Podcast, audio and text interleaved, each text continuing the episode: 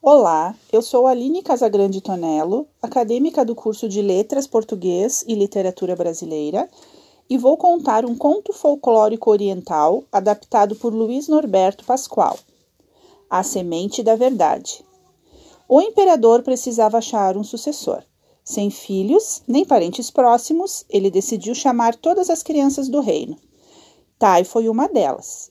Ele era um ótimo menino Dedicava-se ao jardim de sua casa e cada planta tocada por ele crescia viçosa e forte. No dia marcado, dirigiu-se até o palácio, onde havia milhares de pequenos súditos. O imperador disse: Crianças, preciso escolher o meu sucessor entre vocês. Vou lhes dar uma tarefa. Aqui estão algumas sementes. Quero que vocês as cultivem o trono será daquele que me trouxer daqui a um ano a planta mais bonita. Tai era um excelente jardineiro e com certeza faria muito bem o, que o imperador pediu. Porém, por mais que se esforçasse, a semente não brotava. O menino fez tudo o que podia, mas seus esforços não adiantaram. Até o dia de apresentar a planta ao imperador. A semente de Tai não havia brotado e o menino estava tão preocupado que não queria enfrentar as outras crianças. Porém, seu avô falou: Você é honesto. Vá até o imperador e diga a verdade. Sua dedicação foi muito boa, mas a semente não brotou. Não se envergonhe, querido.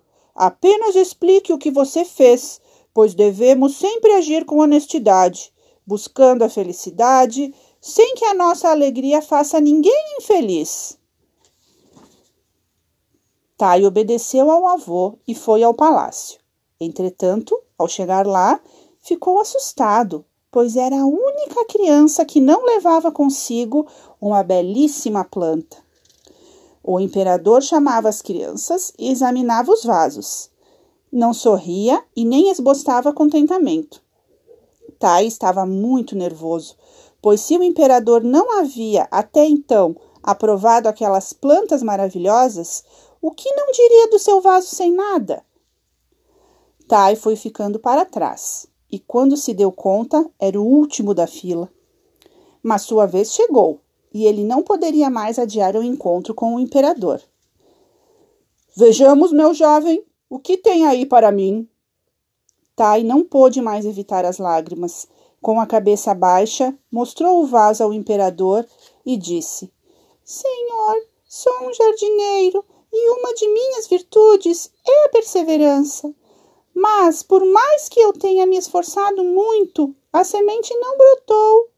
Meu avô ajudou a pensar sobre o que fazer e optei por dizer a verdade, contar meu esforço e lhe pedir perdão.